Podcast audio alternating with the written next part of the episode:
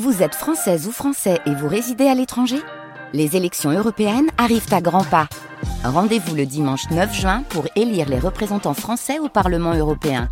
Ou le samedi 8 juin si vous résidez sur le continent américain ou dans les Caraïbes. Bon vote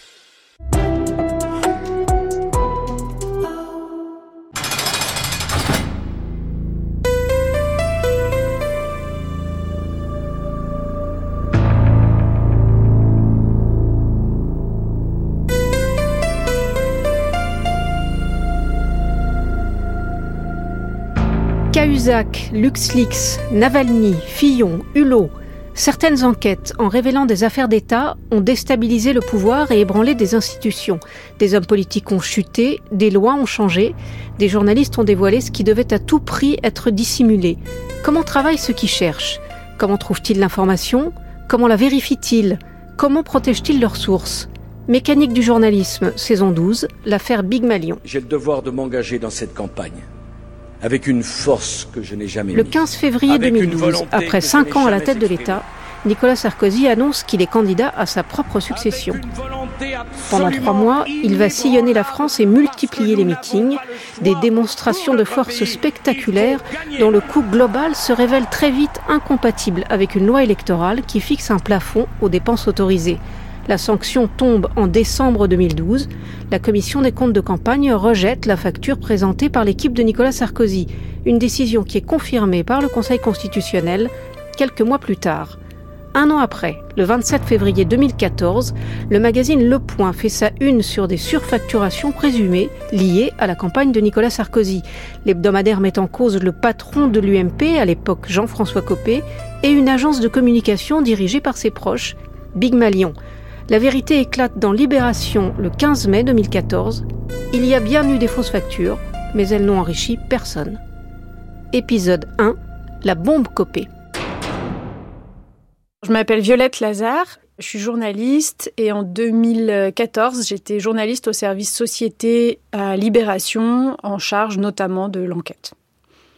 Ça commence, pour être tout à fait rigoureux, par un premier article qui est paru dans Le Point, et qui parle d'une affaire euh, Copé. À la une de l'actualité également, Jean-François Copé qui aurait favorisé, y compris au sein de l'UMP, une société dirigée par certains de ses proches. C'est en tout cas ce que soutient le magazine Le Point. Sarkozy a-t-il été volé? s'interroge Le Point, dirigé à l'époque par Franz-Olivier Gisbert, en émettant l'hypothèse d'une caisse secrète destinée à soutenir financièrement Jean-François Copé dans ses ambitions présidentielles. L'intéressé s'en défend immédiatement devant les caméras de France 2. Il choisit de mettre personnellement en cause le directeur du Point, Franz-Olivier Gisbert, qui ne tarde pas à lui répondre. C'est un, coup monté, euh, sordide, avec des, propos rapportés, des informations mensongères, euh, des amalgames dans tous les sens et un seul objectif, euh, déstabiliser et détruire le chef de l'opposition que je suis, porté atteinte à mon honneur, et derrière ça, il y a un homme qui est Franz-Olivier Gisbert. Quand il y a un problème, au lieu de répondre, au lieu de mettre les cartes sur la table, voilà, il dit c'est ma faute. Moi, je veux bien, pourquoi pas, hein, ça, ça me fait de la pub, mais franchement, j'ai l'impression de prendre une balle perdue. Alors Jean-François Copé, à ce moment-là, est le patron de l'UMP.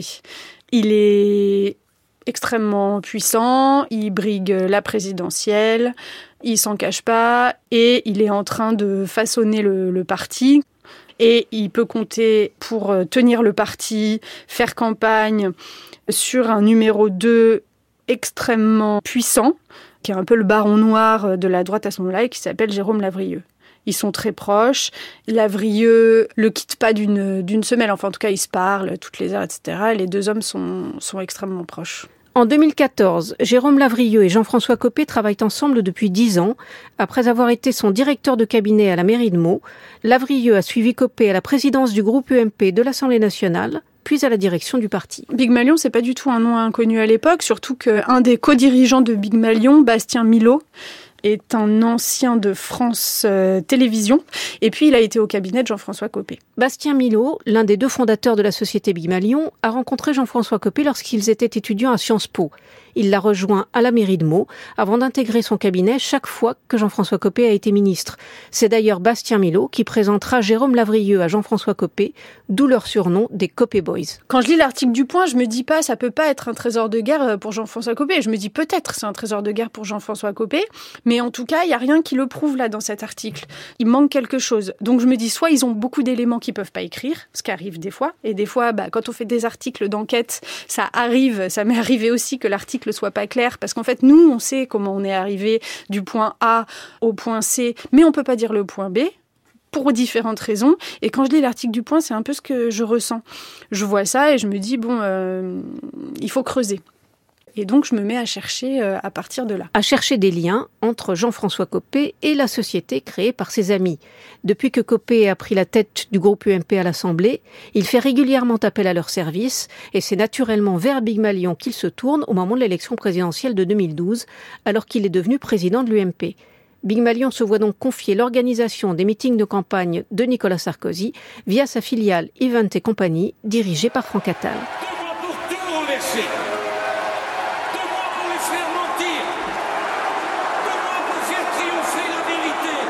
Je vois des différentes sources, euh, des sources politiques, donc à droite et à gauche aussi.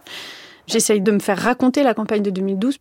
Et je vois aussi des sources euh, judiciaires parce que plusieurs protagonistes à la fois du monde de la, de la communication, de l'événementiel, se sont attachés les services de plusieurs avocats pour se défendre et les hommes politiques mis en cause dans l'article aussi. Donc il y a deux types de sources que je vais voir à ce moment-là et des sources aussi, euh, j'ai oublié de le dire, mais au sein du, petit milieu de la communication politique, de l'événementiel politique, comme les sociétés Big Malion par exemple. Il y en a plusieurs et puis euh, elles aiment bien parler les unes sur les autres, donc ça c'est pas mal comme source aussi pour, euh, pour donner des bonnes infos.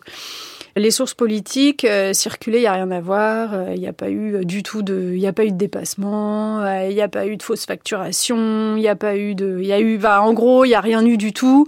Et leur meilleur argument, qui est toujours absolument magique, surtout quand on voit ce qui s'est passé depuis, c'est s'il y en avait eu, on le saurait. Ah, ça, c'est le grand truc. Bon. J'en parle évidemment à mes collègues au sein du service politique de l'IB qui suivent la droite et la tonalité est un peu la même. Franchement, euh, c'est pas possible. S'il y avait eu ou des dépassements ou un trésor de guerre, euh, on le saurait. Bon, pareil, circuler, il n'y a rien à voir. Et du coup, ce que j'ai fait aussi, ce que j'ai oublié de dire, ce que j'ai fait aussi, c'est que je suis allée à la commission des comptes de campagne pour avoir accès aux factures pour comprendre en fait, parce qu'une partie de la démonstration de l'article du point s'appuyait sur les factures. Donc je suis allée les voir pour essayer de comprendre. Bon, honnêtement, ça m'a pas du tout aidé parce que quand on va à la commission des comptes de campagne, euh, on rentre dans une pièce. Quand il s'agit d'une campagne comme celle de Nicolas Sarkozy en 2012, il y a 15 cartons, je pense, mais des gros cartons de déménagement, hein, les cartons, euh, pas des petits cartons comme ça d'archives, non, les gros cartons de déménagement. Et puis ils disent, bah voilà, euh, bah, vous pouvez rester le temps que vous voulez. Alors, je dis bah merci. En fait, il me faudrait juste six mois pour tout lire. Donc en fait, c'est très compliqué de s'y retrouver. Quand on ne sait pas ce qu'on cherche, si on ne sait pas là où on veut aller, c'est hyper compliqué de s'y retrouver.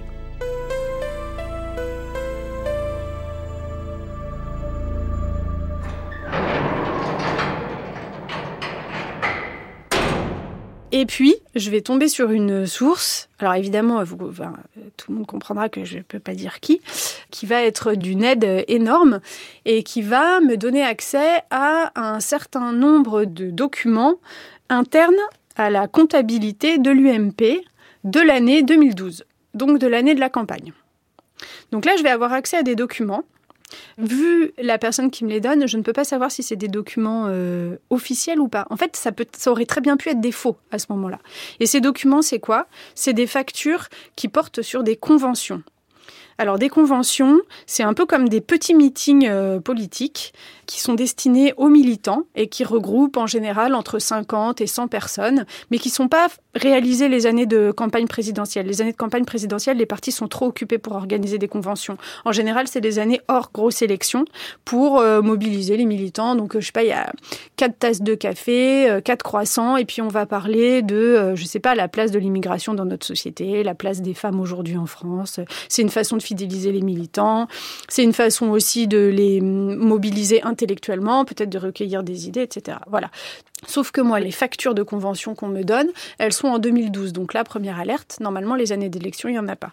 Deuxième alerte, combien elles ont coûté ces conventions? Elles coûtent entre, je crois que la moins chère, elle était à 500 000 euros.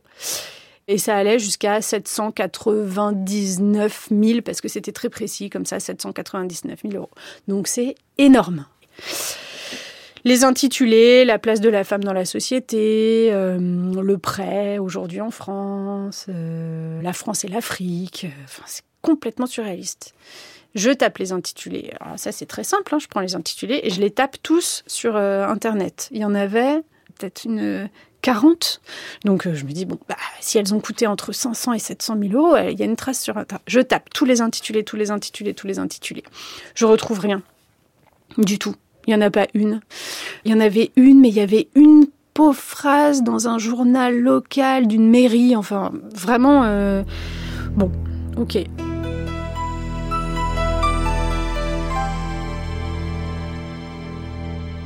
Là, je vois qu'au sein de l'UMP, il y a une personne qui est chargée des conventions.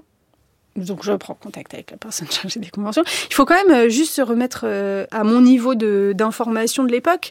Ces factures, c'est des, des, feuilles blanches. Hein. Il n'y a pas de tampon dessus. quoi. Il n'y a pas un tampon de l'UMP, il n'y a pas un tampon de la justice. Ça peut très bien être un traquenard. Enfin, je veux dire, on, a, on aurait pu me donner absolument n'importe quoi. Donc je prends rendez-vous avec euh, le monsieur convention de l'UMP, qui me reçoit fort gentiment et m'explique qu'en 2012, il n'y a eu aucune convention. Ils avaient bien autre chose à faire, comme je pouvais bien le comprendre. Oui, merci monsieur. Ok. Donc là, moi, je veux pas dévoiler toutes mes cartes. Euh, c'est un peu un coup de poker. Je peux pas lui dire honnêtement, bah moi j'ai 50 conventions euh, pour un coût de 18 millions d'euros et qu'est-ce que c'est que cette histoire? Je peux pas lui dire ça parce que lui, il est peut-être dans la combine. Moi, j'en sais rien à ce moment-là. Je lui soumets une ou deux trucs. Je dis, ah, c'est bizarre quand même, parce que là, j'ai des trucs à 500 000. Il me dit, mais n'importe ça coûte absolument pas 500 000 euros une convention. Ok, très bien c'est un des premiers rendez-vous que j'ai eu dans le monde politique une fois que j'avais que je m'étais quand même vraiment creusé la tête avec ces conventions pour savoir ce que c'était.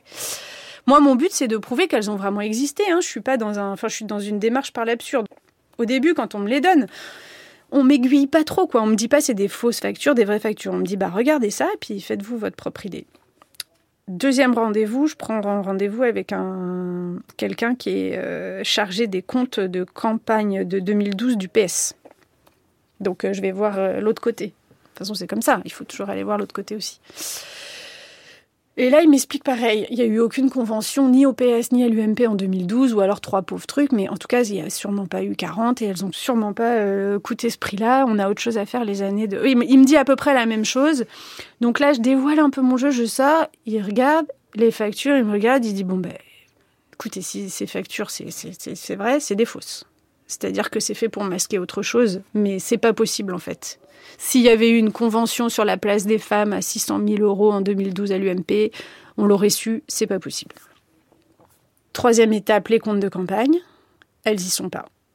Les conventions, les factures des conventions dans les comptes de campagne, elles y sont pas si ça a participé à la campagne, si ça a participé à l'élection de Nicolas Sarkozy, si c'est considéré comme un rendez-vous électoral, bon, dans ce cas-là, il faut que ça soit déclaré dans les comptes de campagne. Donc en fait, j'essaye de tout prouver, moi. Enfin, en tout cas, j'essaye de fermer toutes les portes. C'est ça, en fait. Toutes les portes sont ouvertes, donc j'essaye de toutes les fermer. Sur certaines de ces conventions, il y a marqué des noms d'hommes politiques. Par exemple, il y en avait une qui portait sur le crédit, où était présent Pierre Lelouch selon euh, en tout cas la facture euh, que j'ai.